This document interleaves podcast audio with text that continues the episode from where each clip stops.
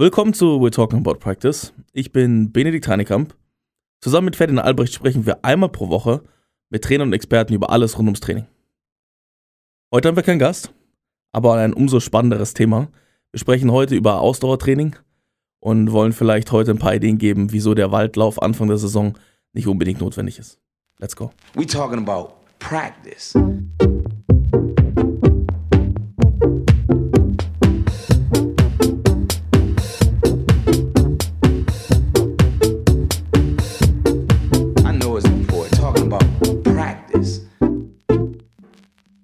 Schönen guten Morgen, Ferdi. Schön am Samstag. Guten Morgen. Morgen, guten Morgen. Wir haben heute wieder so ein bisschen so eine private Runde, das gefällt mir immer, Ferdi. Wenn wir auch die Chance haben, miteinander zu sprechen. Ja, auch. So, so ganz ohne Gäste. Äh, und wir haben ja, wir haben ja heute wirklich ein sehr, sehr spannendes Thema. Ähm, wo wir auch immer öfters in Diskussion geraten in, in unserer Trainerarbeit. Deswegen glaube ich, haben wir, haben wir doch die richtigen Leute heute parat, um darüber zu sprechen. Aber wir starten wie immer mit unserem Big Play diese Woche.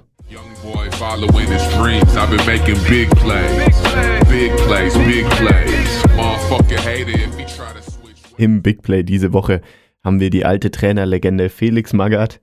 Ähm, und zwar bin ich über einen Artikel gestoßen, ähm, wo die Überschrift äh, gleich den Artikel schon beschreibt, nämlich oberflächlicher Wahnsinn. Felix Magath verteidigt seine einstigen Methoden mit dem wunderbaren Trainingsgerät. Der frühere Erfolgstrainer kritisiert zudem die sozialen Medien. Bei diesem wunderbaren Trainingsgerät geht es natürlich um seinen legendären Medizinball, mit dem er die äh, Spieler regelmäßig rauf und runter den Berg geschubst hat. Ähm, vor allem beim Straftraining, wenn es mal wieder nicht so gelaufen ist, wie er wollte. Ähm, und ja, der Artikel beschreibt so ein bisschen, äh, wie Magath eben heutzutage über die Trainingsmethoden denkt und, und äh, wie er sich dagegen positioniert. Und das ist ganz spannend, weil die, das Thema Straftraining wird ja immer mehr, würde ich mal sagen, so nach hinten gerückt und äh, eher mehr andere Ansichten vertreten. Ähm, da ist einfach mal die Frage an dich, Ben. Hast du Bock auf Straftraining? bin ja in, in der glücklichen Position, jetzt kein Spieler mehr zu sein. Ähm, nichtsdestotrotz glaube ich, ähm, passiert da relativ viel Veränderung gerade. Ähm, ich glaube mittlerweile, dass es keine wahnsinnig gute Methode ist. Ähm, wir hatten ja letzte Woche äh, Dominik zu Gast und ich meine, er meinte, äh, ein Spruch, der mir ein bisschen im, im Kopf geblieben ist, war ähm, keine Überraschung im Training. Ja. Und ich glaube, dass diese unkontrollierten Spitzen zum Ende des Trainings ähm, sehr, sehr schlecht sind, einfach weil sie die Spieler äh, unter Belastung stellen, die einfach erstmal keinen wirklichen Sinn und Zweck haben, außer die reine Bestrafung.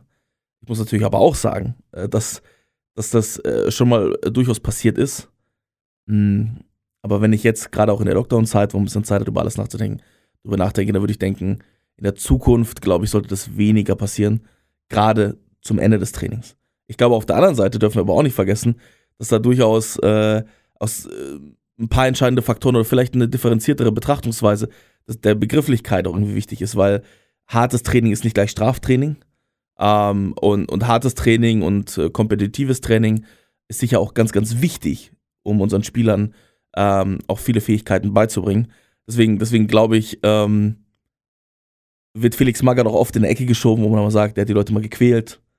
Der berühmte Hügel, ja, der irgendwie nach, nach seinen Erfolgen überall in der Bundesliga aufgebaut wurde, ähm, äh, der so als äh, Symbol der Qual dasteht. Ich glaube, ähm, da tut man ihm wahrscheinlich auch nicht äh, recht und äh, dem wird man ihm auch nicht gerecht, wenn man sagt, seine Leute immer nur gequält.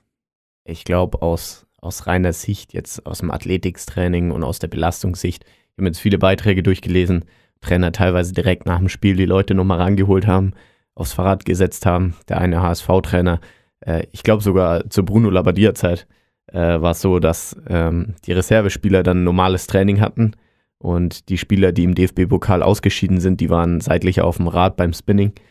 Ähm, muss ich halt sagen, ob das jetzt effektiv ist, ob das jetzt äh, rein aus, aus der Trainingssicht und aus der Belastung der Körper, aus der Regeneration, die daraus wieder entsteht, um die nächsten Erfolge vielleicht einzufahren, muss ich halt sagen, ist eher, eher mehr. Aber der mentale Aspekt und auch ich weiß nicht, ob man sich unbedingt Respekt verschafft als Trainer, aber auf jeden Fall so eine, so eine gewisse Stellung. Ich glaube schon, dass der, dass der teilweise schon sehr viel Wirkung auf die Spieler hat. Das weiß ich gar nicht. Also ich glaube, dass man auch, da vielleicht aufpassen muss, dass man sehr unglaubwürdig schnell wird, weil am Ende des Tages geht es ja für Spieler und Trainer darum, man hat gewisse Ziele, ob das jetzt in der Kreisliga ist, äh, die Liga zu halten oder ob das in der Bundesliga ist, das den äh, europäischen Wettbewerb zu erreichen, ist eigentlich völlig egal, meiner Meinung nach. Und es geht mehr darum, dass man sagt, äh, man muss irgendwie ein gemeinsames Ziel schaffen. Und um dieses gemeinsame Ziel zu schaffen, hat der Trainer die Verantwortung, einen Plan aufzustellen und zu trainieren, dass wir dieses Ziel erreichen können. Und ich denke, die Spieler, äh, wenn die Spieler das nicht verstehen oder dieses Ziel nicht unterstützen, dann bringt auch kein Straftraining was. Ich glaube, das Straftraining ist eine singuläre Maßnahme, die du, du ab und zu mal reinwerfen kannst, um so einen kleinen Schockzustand zu erstellen. Dieser Schockzustand Fall. bringt so ein bisschen die Spieler dazu, vielleicht auch selbst in Diskussion miteinander zu gehen und schauen, ob man noch auf dem Weg ist, das Ziel zu erreichen. Auf der anderen Seite kann ich dir aber auch sagen, wenn du sehr unzufrieden mit einer Mannschaft bist, diese Mannschaft aber nicht versteht, wo deine Unzufriedenheit herkommt und du bestrafst sie dann.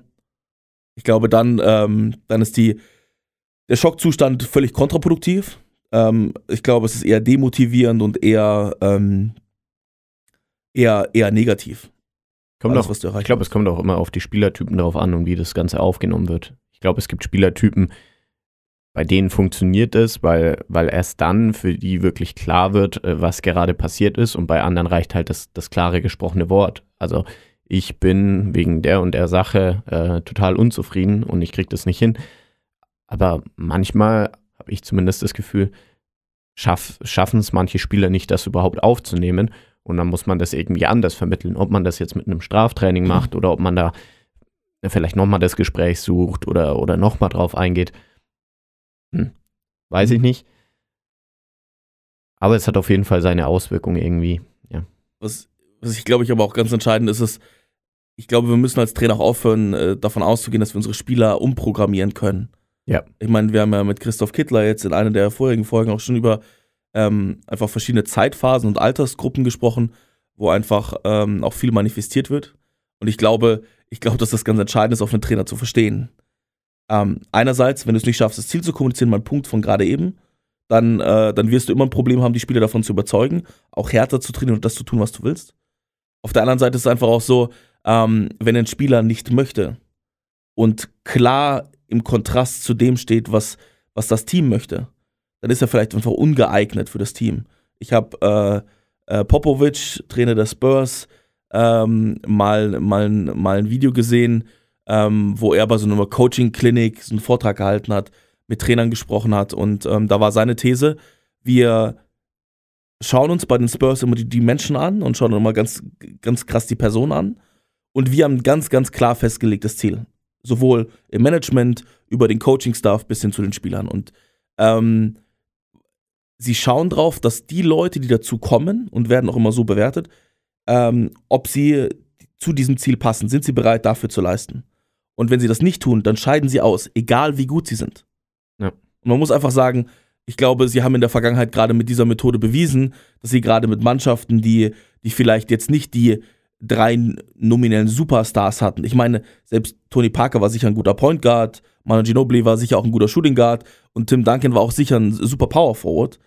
Aber es sind jetzt aber auch nicht die LeBron James dieser Welt oder es sind auch nicht die, die Teams gewesen, die, die besonders spektakulär waren, sondern sie haben einfach ganz stringent ein Ziel verfolgt und waren damit sehr, sehr, sehr erfolgreich. Und ich glaube, dass ein Trainer auf der einen Seite halt das Ziel festlegen muss und auf der anderen Seite aber auch ganz klar irgendwann sagen muss, wenn der Spieler nicht bereit ist, sozusagen beizutragen, wenn die Ziele klar sind, aber er sagt, er kann sich damit nicht identifizieren, dann muss man sich einfach überlegen, ob das passt. Und ich glaube, auf der anderen Seite heißt es auch, wenn eine Mannschaft äh, ein ganz anderes Ziel hat als der Trainer, dann muss man vielleicht sich einfach auch trennen und als Trainer einfach einen Schritt zurückgehen und sagen, okay, das passt dann nicht. Ich glaube, man muss sich als Trainer vor allem bewusst werden, dass sobald man irgendwie zu Maßnahmen greift, die, die sage ich mal, also ein Straftraining ist ja schon eine sehr drastische Maßnahme in gewissen Weise. Da muss ja wirklich was komplett nicht gepasst haben, weil ansonsten verliert man da einfach seine Credibility. Wenn man das bei jedem minimalen äh, Effekt macht, dann, dann, dann wird es nichts bei uns ganz witzig. Ich habe da eine Story dazu. Wir hatten früher immer auch so ein Trainingscamp.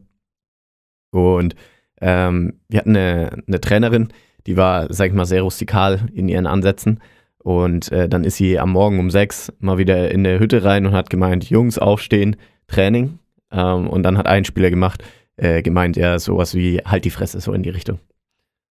Und ähm, dann hat sie alle zum Training empfangen, weil der Spieler hat gedacht, sie hat das nicht gehört. Hat sie alle zum Training empfangen. Dann sind sie zusammen zum Hügel gejoggt. Und sie hat sie für eine, an, anderthalb Stunden hochsprinten lassen. Und immer wenn sie war oben gestanden und immer wenn sie oben waren, haben sie gesagt, ich entschuldige mich. Dann sind sie wieder runtergelaufen und sind wieder hochgelaufen. Also so richtig Straftraining, wie man sich's äh, vorstellt. Ähm, und, und da war halt gleich der Ruf weg, okay, äh, sie ist halt die, die Schlechterin. Sie ist die, die immer die Leute einfach nur zum Laufen zwingt und darüber ihre Erfolge definiert. Und ähm, man muss sich halt als Trainer auch überlegen, ob man am Ende, ähm, ob das der Weg für einen ist, wenn man damit okay ist und wenn man eben genau diese physische und, sage ich mal, mentale Schiene fahren will, dann, dann glaube ich, kann das, kann das vielleicht ein Mittel sein, aber generell ist, glaube ich, der Sport einfach schon ein bisschen zu weit entwickelt, dass man sich nur darüber ähm, definieren kann und nur darüber Erfolg haben kann. Aber ich glaube, ein ganz interessanter Punkt, den du jetzt gerade ansprichst, ist ja ähm, Respekt zum gewissen Grad. Gerade Ja. zu, ähm, zu Beginn von der Zusammenarbeit sind ja vielleicht die ein oder anderen Ziele noch gar nicht so klar definiert und Verhaltensweisen noch gar, klar, gar nicht klar definiert. Ich meine, ich glaube, jeder kennt ähm, die klassischen Disney-Filme und Sportfilme aus den USA, ob es irgendwie Coach Carter oder irgendwie Spiel deines Lebens oder wie, auch immer, ja. Ähm, wo es ja immer eigentlich die gleiche Storyhandlung gibt. Es kommt jemand als Mentor dazu, zu einer schwierigen Gruppe von Menschen und die, ähm, die will er dann auf den richtigen Weg führen und über, diese, über diesen Wandel sind sie dann auch sportlich erfolgreich. Ähm, ich, ich glaube, dass es ganz wichtig ist, am, zu Beginn der Zusammenarbeit auch gewisse Regeln klarzustellen. Und es muss natürlich auch eine gewisse Konsequenz herrschen. Ähm, die Konsequenz kann natürlich äh, physischer Natur sein, die kann natürlich aber auch äh, anders irgendwie dargestellt werden. Ich glaube, ich glaube, dass es aber ganz, ganz wichtig ist, dass man als Trainer natürlich auch klarstellt, welche Rolle man einnimmt. Man braucht eine gewisse Autorität und man braucht, glaube ich, auch eine gewisse Stellung in dem ganzen Konstrukt, um dann zu entscheiden, okay, um später auch harte Entscheidungen treffen zu können und auch äh, mit diesen Entscheidungen respektiert äh, werden zu können. Und ich glaube, deswegen kann vielleicht ähm, so eine teambildende Maßnahme äh, vielleicht intensivere Einheiten sein, ähm, gerade zu Beginn und gerade wenn es zu solchen Ausfällen kommt oder, oder zu solchen Regelbrüchen. bin ich, bin ich voll deiner Meinung. Eine, eine teambildende Maßnahme, die, die gleich zu unserem Ausdauertraining äh, weitergeht, sind auch die Dauerläufe, die schönen langen Waldläufe vorm, äh, vorm Training oder in der, in der Offseason, äh, die noch in, in vielen Vereinen vorherrschen. Und äh, ich habe mich damit lang beschäftigt und mir meine Gedanken gemacht. Ähm, deshalb will ich erstmal deine Gedanken wissen zu so diesen, diesen klassischen langen Läufen, entweder außerhalb vom Training oder, oder direkt vorm Training. Wir hatten ja auch mit vielen Leuten, ich äh, erinnere mich an Niklas Jauch, vor ein paar Wochen auch schon drüber gesprochen. Ähm, Gab es ja, gab's ja verschiedene, verschiedene Punkte, die schon angesprochen wurden. Ich denke, ähm, ich glaube, man muss sich davon ein bisschen lösen und es anders betrachten. Es gibt den Trainingseffekt. Natürlich ist es hilfreich, eine gewisse Grundlagenausdauer zu haben. Ähm, die ist aber nicht sportspezifisch. Punkt. So. Ja. Eine Grundlagenausdauer kann durchaus auch positive Effekte auf, auf deine sportliche Leistungsfähigkeit, also irgendwie, ob das jetzt hier Konzentration ist, ob das aber auch äh, vielleicht einfach Regenerationsfähigkeit ist und sowas. Ist aber wie gesagt nicht sportspezifisch und ähm, ist mal komplett abgekoppelt. Ähm, ich sehe es halt aus einem Effizienzpunkt. Gerade wenn du kein Profiklub bist und die Leute nicht immer zur Verfügung hast, ist Zeit ein ganz entscheidendes Thema. Mhm. Und ich glaube, es geht so ein bisschen darum, wie viel Value, wie viel Wert können wir pro Minute Trainingszeit generieren. Auf der anderen Seite müssen wir aber auch die, ähm, die Equipment-Frage stellen und auch die, sagen wir, die, ähm, die Machbarkeit für Spieler. Wenn ich ein sehr hartes, intensives Intervall-Ausdauertraining mache, äh, dann ist das sicher einfacher als Team. Weil ich einfach mich mehr, äh, also mehr leisten kann durch die Gemeinschaft, auch durch Mhm. das gemeinsame Sein und sich quälen zu können. Manche Spieler können das, manche können das nicht. Ein Dauerlauf ist dann natürlich einfacher. Das heißt, ich würde es, ich würde es so sehen, wenn wir zusammen als Gruppe trainieren, würde ich sie wahrscheinlich meistens ausschließen, einfach weil wir äh, begrenzte Ressourcen und Zeit haben, die wir für, für super Sachen und für ganz, ganz wichtige Punkte auch verwenden müssen.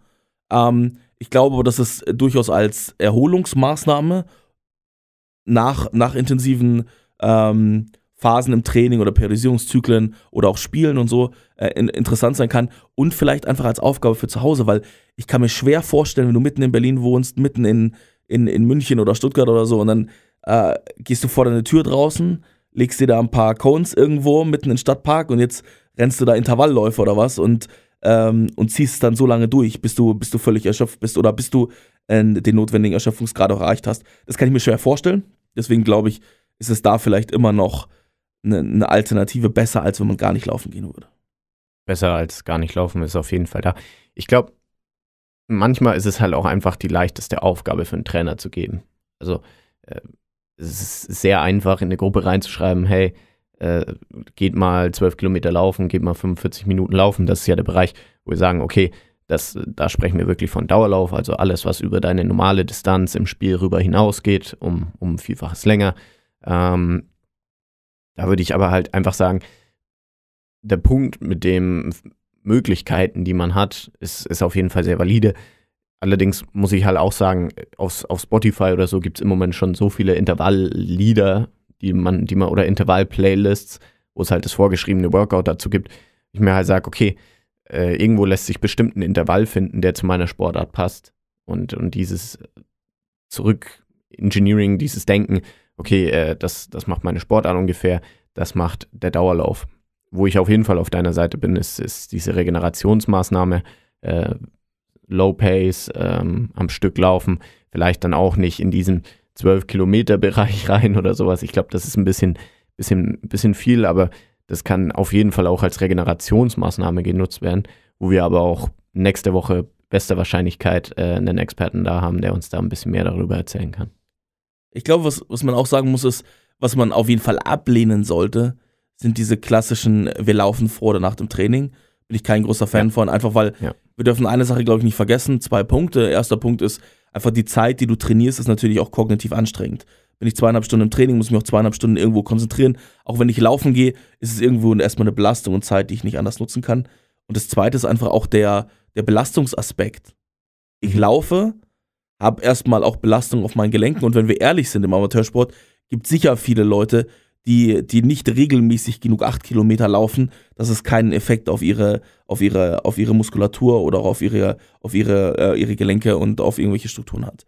Deswegen glaube ich, dass es ganz, ganz entscheidend ist, dass, dass man eher schaut, wie kann man sein Training als Ausdauereinheit strukturieren, anstatt zu sagen, ich, äh, ich gehe jetzt laufen. Weil am Ende des Tages muss man ja eigentlich sagen, am Ende des Tages geht es eigentlich nur darum, erreiche ich ein gewisses äh, Herzfrequenzniveau mit in meinem Körper über eine gewisse Dauer ähm, in einem möglichst effizienten Rahmen. Oder und dann habe ich hoffentlich irgendeine Art von Anpassung physiologisch. Und deswegen, deswegen glaube ich, würde ich das auf jeden Fall streichen und an Trainer, an jeder Trainer weitergeben, zu sagen, lieber gucken, wie ich die Trainingseinheit und die, äh, die einzelnen Elemente im Training so aneinander anpassen kann, dass ich da einen möglichst hohen Effekt habe.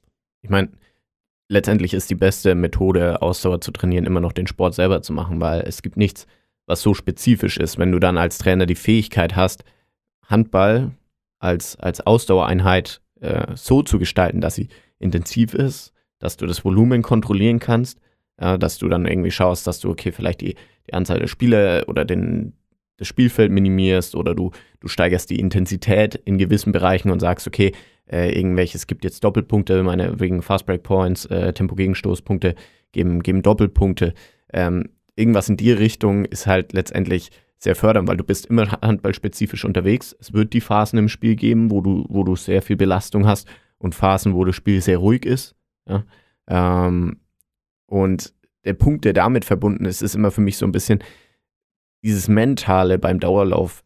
Ich will damit gar nicht sagen, dass es ein Dauerlauf jetzt mental nicht anstrengend ist, weil man muss sich dazu überwinden, aber das ist eher so die Überwindungskomponente.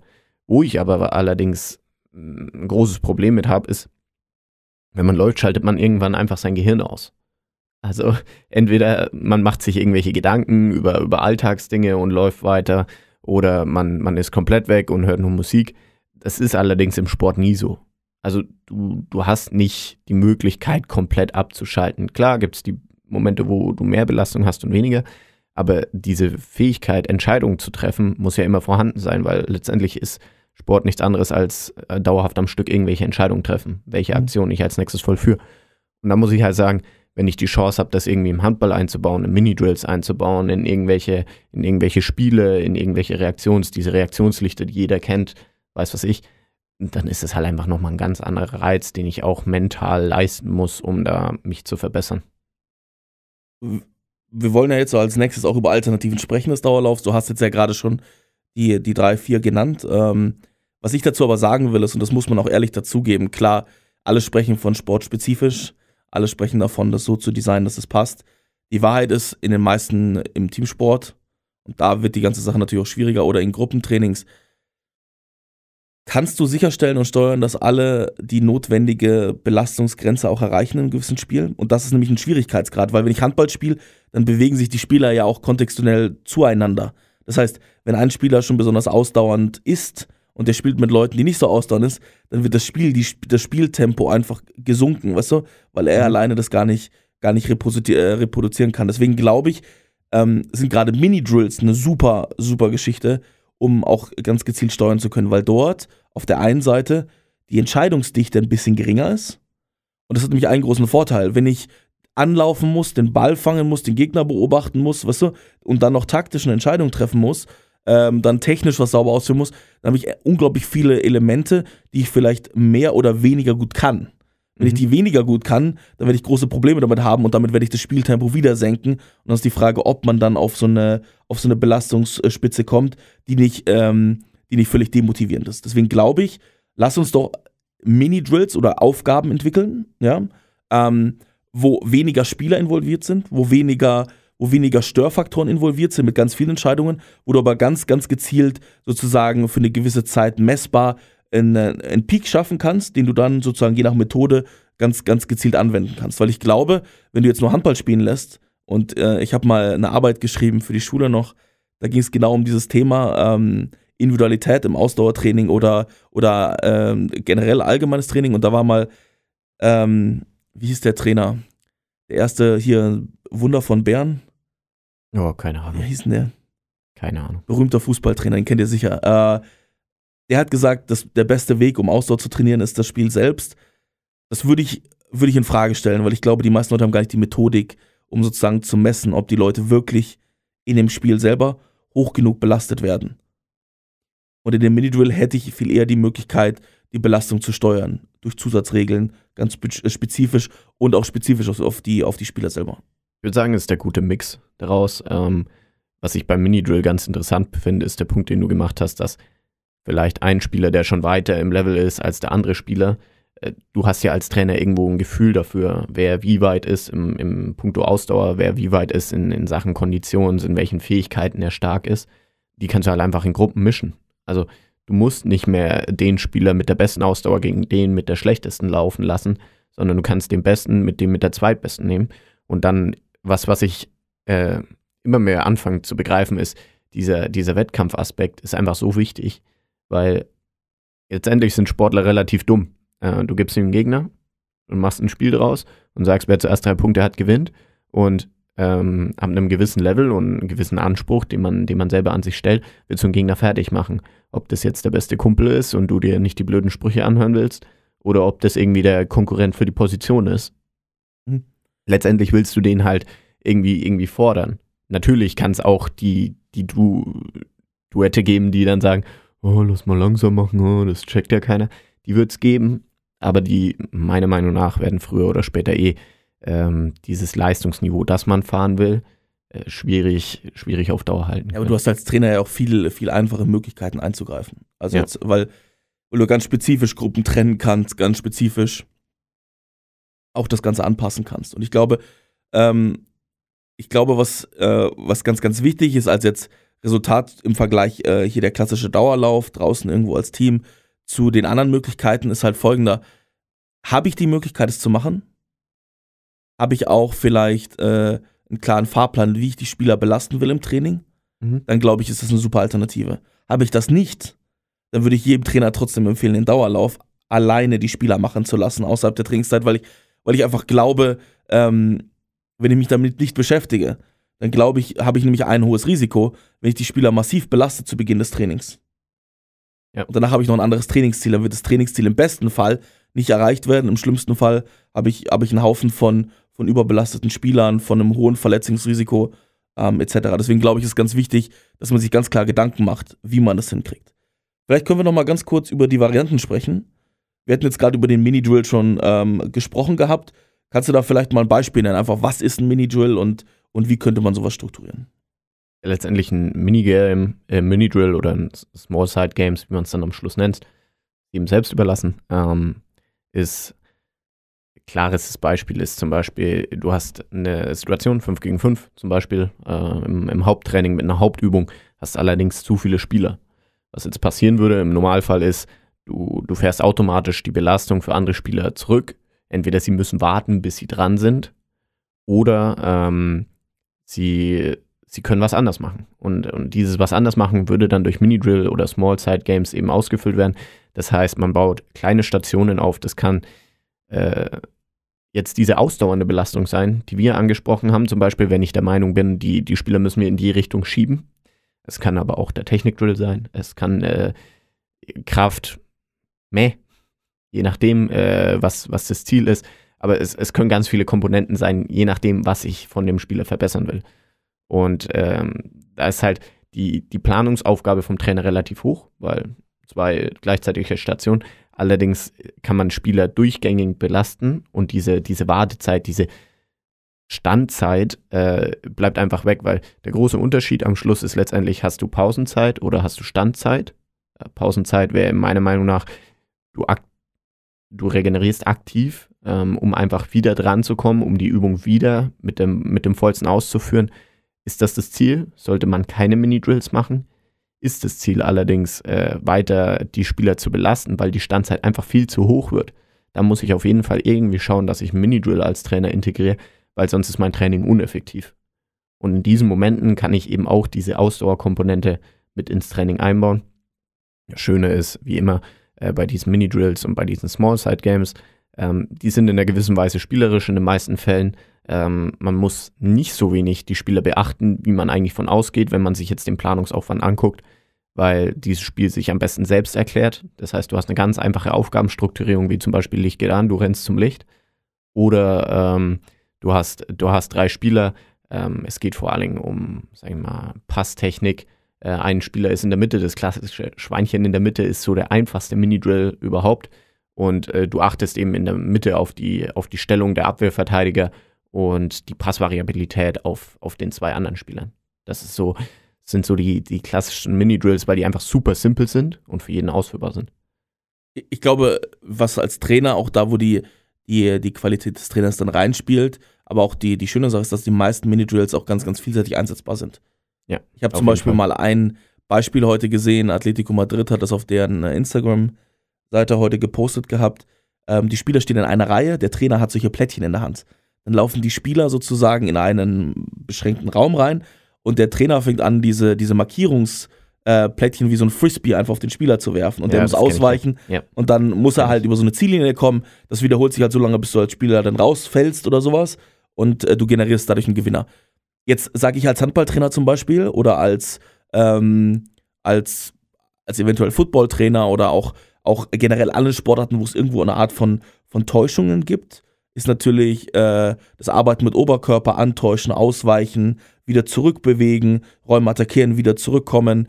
Ähm, glaube ich, ganz entscheidende Fähigkeiten. Und da kann man tolle Spaßelemente, glaube ich, ins Training bringen und eine hohe Belastung fahren. Neben den Mini-Drills, was haben wir noch für Möglichkeiten und dem klassischen Dauerlauf? Ich meine, letztendlich ähm, ist, ist eine ganz große Sache immer die, die Trainingsintensität selbst. Ähm, das haben wir jetzt schon viel angesprochen. Ähm, jeder, jeder Trainer muss in, in gewisser Weise die Möglichkeit besitzen, Training so zu steuern, dass äh, mein Training sehr intensiv ist oder dass mein Training sehr hohes Volumen hat. Je nachdem, was dann gebraucht wird, ähm, muss, muss dann natürlich agiert werden. Also zum Beispiel habe ich eine Phase, äh, die, die In-Season ist, haben wir ja von Dominik gehört, dann sind es eher die kurzen, intensiven Einheiten, ähm, die aber dann relativ schnell sind, die Spieler sind wieder raus. Wenn ich jetzt allerdings vor der Season bin, dann kann ich auch viel Volumen fahren. Das heißt, ich kann mehr Mini-Drills integrieren, ich kann mehr ähm, insgesamt Anteil an Übungen haben und in den Übungen mehr Ausdauer fördern. Ja, und ich glaube, das ist ein, ein ganz wichtiger Punkt, wo man sagen muss, okay, das kann ich machen. Ein weiterer Punkt wäre einfach diese, diese Intervallläufe, die wir jetzt nächste Woche anfangen, ähm, auf Instagram vorzustellen. Das heißt, man hat in gewisser Weise ein Training ähm, und hat dieses Training absolviert. Und das ist eine sehr gute Methode, die wir letztes Jahr auch schon zusammen ähm, bei unserer Mannschaft äh, eingeführt haben, ist einfach die Spieler nach dem Training zu fragen, okay, hey, äh, wie, wie fertig bist du denn? Von 1 bis 10. Also ganz einfache Skala. Ähm, und dann nennt der Spieler zum Beispiel, war heute eher so eine 6. Ja, dann bleiben 4 übrig auf 10. Und äh, dann kann man das mit einem Faktor nehmen, je nachdem, in welcher Saisonphase man sich befindet. Also zum Beispiel vor der Saison nehme ich dann eher gern mal 2 oder vielleicht sogar zweieinhalb ähm, oder Off-Season, weil ich einfach viel mehr Load fahren kann. Wenn das allerdings In-Season ist, dann könnte man das zum Beispiel auf mal anderthalb runternehmen und dann ergibt sich am Schluss ein Wert. Zum Beispiel der Spieler mit 6 äh, war jetzt Off-Season, das, äh, das heißt mal 2, kriegt also am Schluss eine 12 als Wert raus. Diese 12 Minuten, die sich daraus ergeben, sprintet der Spieler einen gewissen Wert. Das heißt, bei uns sind es 15 Meter, weil es für einen Handball ungefähr hinhaut von der, von der Sprintlänge her, von der Intensität her. Danach joggt er die Meter zurück und geht die Meter wieder, um, um somit eine Belastung noch nach dem Training, sage ich mal, zu integrieren, die in gewisser Weise die Kondition stärkt. Weil, wie jeder weiß, im Sport kommt es nicht drauf an, einfach die gleiche Ausdauerfrequenz oder die gleiche, äh, das gleiche Tempo zu halten, sondern man will immer wieder mal belastbar sein. Man hat diese Strecken, wo man sprinten will, man hat diese Strecken, wo man eher am, am Joggen ist und sich positioniert und man hat aber auch die Momente, wo man geht und einfach äh, sich erholt. Ob das jetzt im, im Sinn von einem Timeout ist oder in dem Sinn von einer Spielunterbrechung wegen einem Foul. Ja, da muss ich einfach die Fähigkeit haben, okay, jetzt Luft schnappen und dann geht es wieder los und dann muss ich wieder sprinten können. Das kann man ganz einfach am Ende des Trainings integrieren. Äh, genauso eine Variation gibt es auch für Hillsprints, also Bergsprints. Die würde ich aber eher sagen, okay, das ist eher was für die Offseason, weil äh, einen Berg hoch zu sprinten, das ist einfach was sehr Intensives, das ist was sehr Belastendes für die, äh, für die Muskulatur. Davon dauert es auch sehr lange, bis man sich äh, regeneriert. Und ähm, das werden wir aber auch äh, nächste Woche noch auf dem Instagram-Kanal in einem ausführlichen Video, Video vorstellen. Das sind so zwei Methoden, die ich, die ich gerne darüber hinaus noch anwende. Ah, da hatte hier Felix Magath ja doch ein bisschen inspiriert in der, in der Vorbereitung. ähm, ich glaube, was wichtig ist dazu zu sagen, ist, dass man sozusagen die Gesamtzeit dann nimmt und dann diese, diese drei Belastungsphasen so lange wiederholt, bis die Gesamtzeit zu Ende ist. Auf jeden Fall. Da, da kann ich auch sagen, ist eine super Methode, hat mir sehr gut gefallen und werden wir auch in der Zukunft häufiger einsetzen. Ich glaube auch für viele Trainer, gerade wenn wir über die Intensität des Trainings sprechen, ist, die fahren in der, in der Off-Season viel Ausdauer, da wird dann gelaufen wie blöd und dann in Season wird einfach sechs Monate gar nichts gemacht Mhm. und dann, äh, und dann kommst du halt wieder in, in, in eine Off-Season und dann läufst du wieder.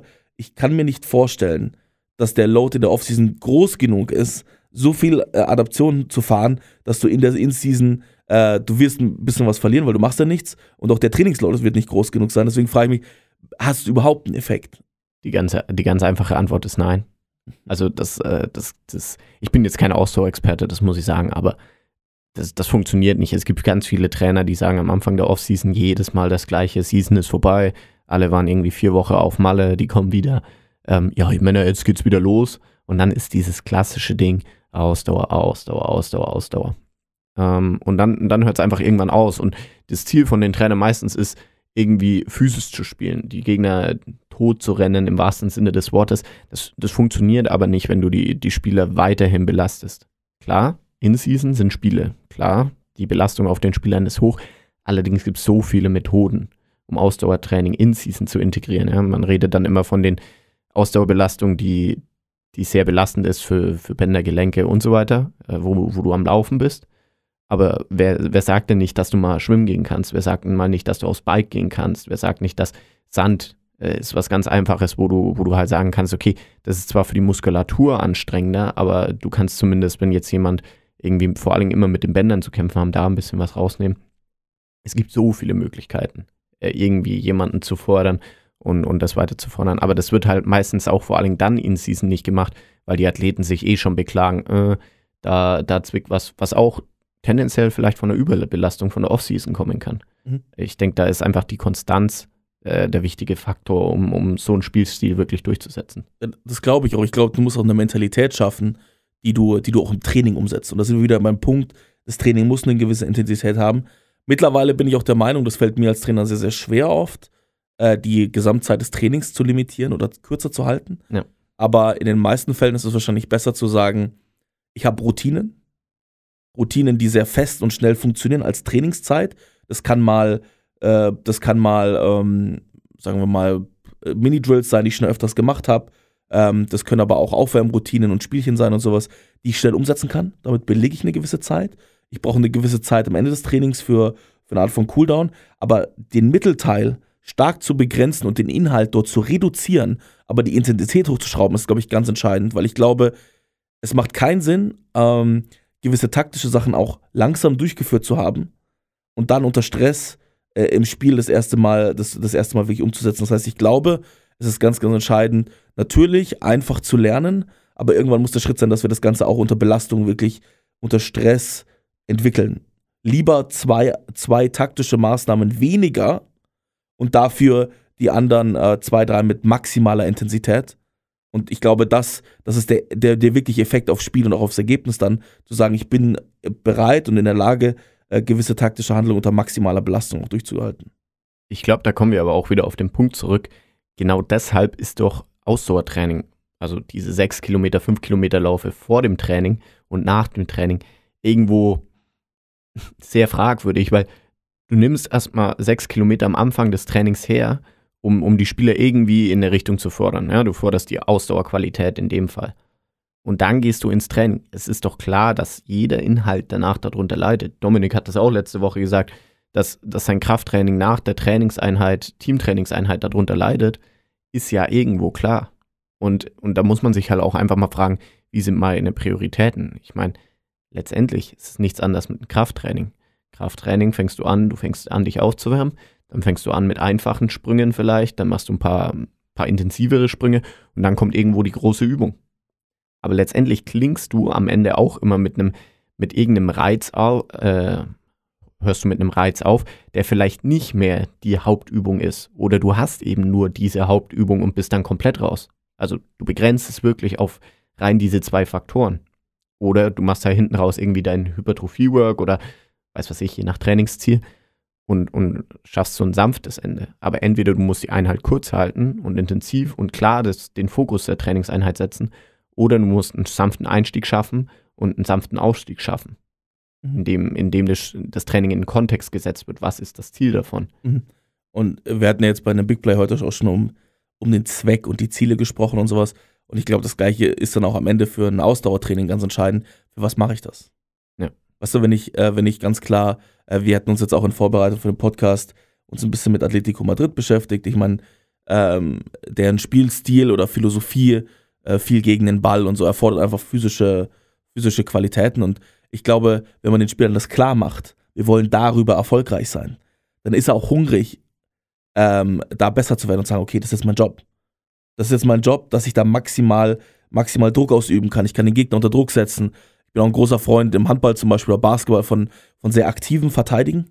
Ja, ja. Ähm, und auch das bedarf einer gewissen, gewissen athletischen Voraussetzung. Aber ich glaube, es ist ganz wichtig, den, den Athleten mitzunehmen und zu sagen, hey, wir machen das, dass wir das leisten können. Mhm. Und gerade wenn du von aktivem Verteidigen und athletischen Voraussetzungen sprichst, muss man sich eben auch vor Augen halten, wenn du sehr hochvolumiges, sehr intensives Kraft, äh, Ausdauertraining fährst, wird womöglich und also wird sicher die, die Kraftfähigkeiten äh, in anderen Bereichen abnehmen. Weil erstens mal vom Körper aus gesehen, weil er nicht mehrere Fähigkeiten gleichzeitig äh, aufbauen kann und belasten kann.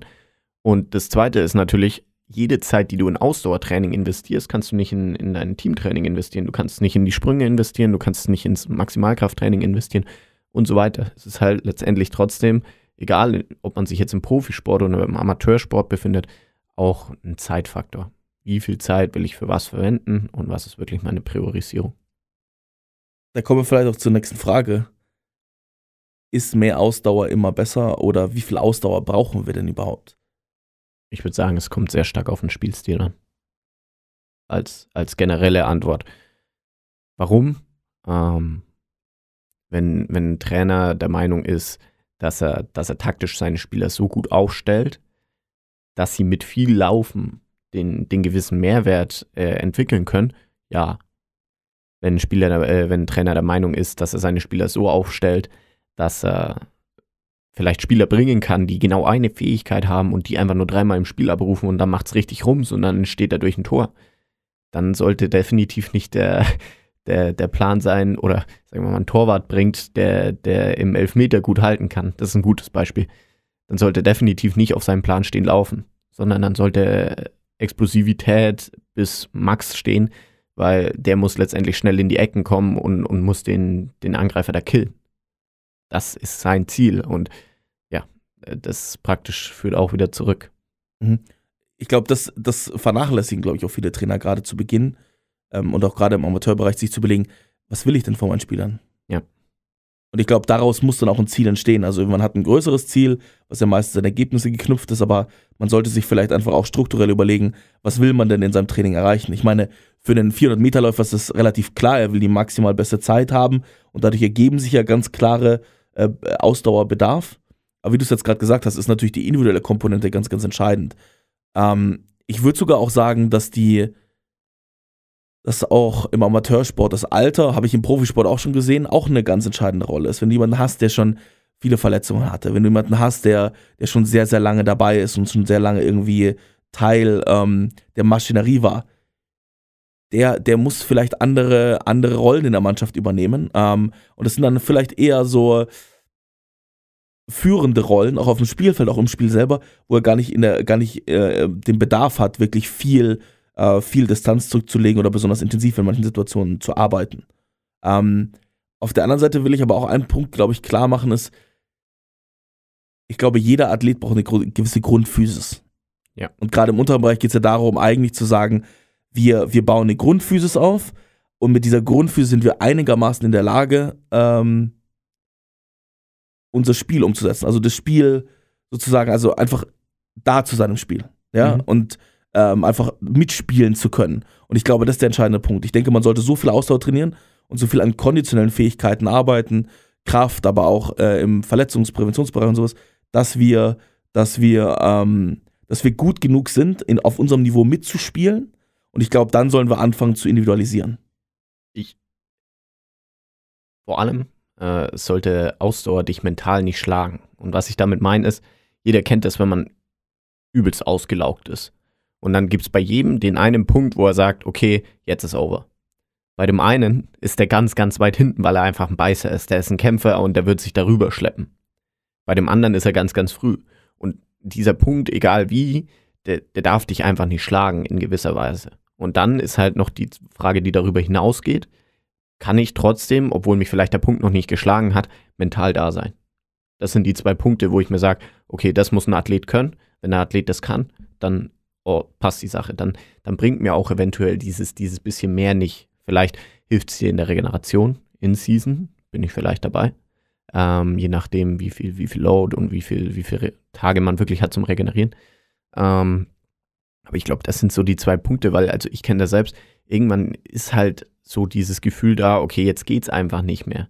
Wenn ich an dem Punkt bin in einem Spiel, weiß ich, okay, vielleicht, vielleicht habe ich was nicht richtig gemacht. Und ich glaube, besonders in, in Ligen, die nicht im absoluten Profibereich sind, geht es ja viel darum, wie sehr kann ich meinen Gegner auf den Sack gehen, wie mental bin ich, bin ich da anwesend und wie sehr will ich es mehr. Also dieses Wie will ich es mehr, ist ja ganz entscheidend und der, das setzt sich ja praktisch aus den zwei Punkten zusammen. Du musst natürlich aber auch klar machen, wenn ich eine schlechtere Ausdauer habe, ist natürlich meine Willenskraft natürlich dadurch beeinflusst, genau, weil ich das, mehr, das mehr leisten ich, muss. Das ja. meinte ich. Ja. Ähm, da, da bin ich auch genauso bei dir und das ist auch, glaube ich, ein entscheidender Punkt, den wir vorhin auch schon mal klar gemacht haben, ist, diese kurzen Trainings und kurzen Trainingseinheiten, glaube ich, haben den großen Vorteil, dass du hohen Wettkampf, hohen Druck, hohe, hohe Entscheidungsdichte haben kannst, die in so einer Spielstresssituation viel eher, viel eher äh, nahe kommt, als das äh, ein langer Lauf tut. Und ich Mhm. glaube, dass den Aspekt, wenn wir sagen, okay, wir sind gerade in einem Amateurbereich auch,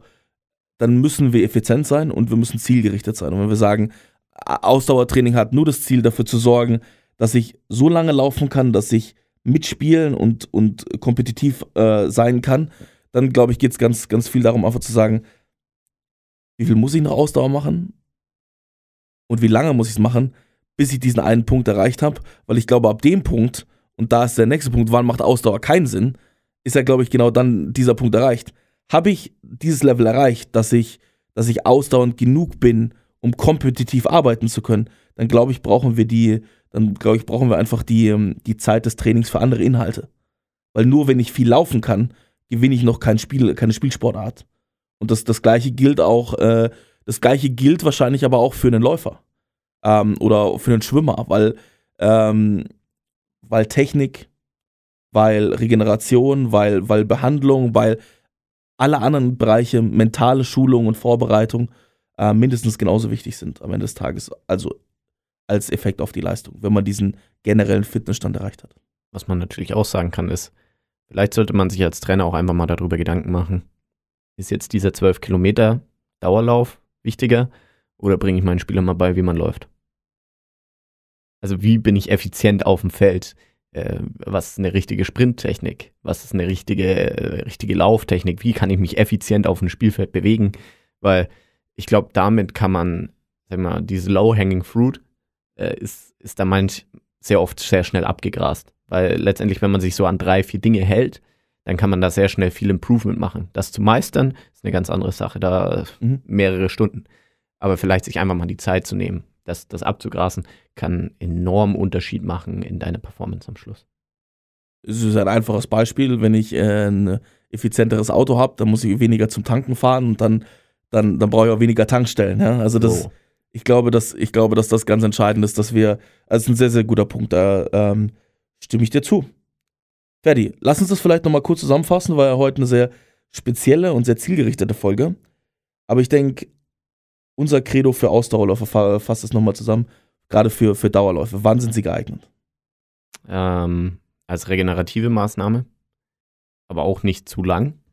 Ähm, und in gewisser Weise, ähm, vor allem wenn, wenn die Möglichkeiten begrenzt sind. Das waren so die, die, die zwei Takes, wo man sagen kann, okay, dann macht es vielleicht Sinn. Allerdings gibt es auch viele gute Alternativen mittlerweile schon relativ leicht bereitstellbar.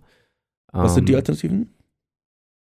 Zum Beispiel Intervallläufe auf Spotify nach Liedern laufen lassen, ähm, Minigames in Spiele integrieren, dieser RPE-Run am Schluss, großer Fan, ähm, einfach Das war nachfragen, die Geschichte Genau. Laufen. Ja. äh, Einfach Joggen, nachfragen. Äh, wie stark bist du ausgelastet und je danach dein Training zu gestalten, um vielleicht auch eine Überlastung äh, letztendlich zu vermeiden. Und der, der, der wichtigste Punkt, den wir eigentlich so immer wieder gebracht haben, war diese mentale Seite. Kann ein Spieler mental das leisten? Ähm, hat er genug Ausdauer, um mental da zu sein? Äh, das, ist, das ist was ganz Wichtiges. Zusätzlich haben wir auch noch über die Intensität und Volumen gesprochen, was, was man als Trainer einfach anpassen muss, wo man als Trainer aufpassen muss. Überlasse ich die Spieler nicht. Wann macht es denn wirklich Sinn?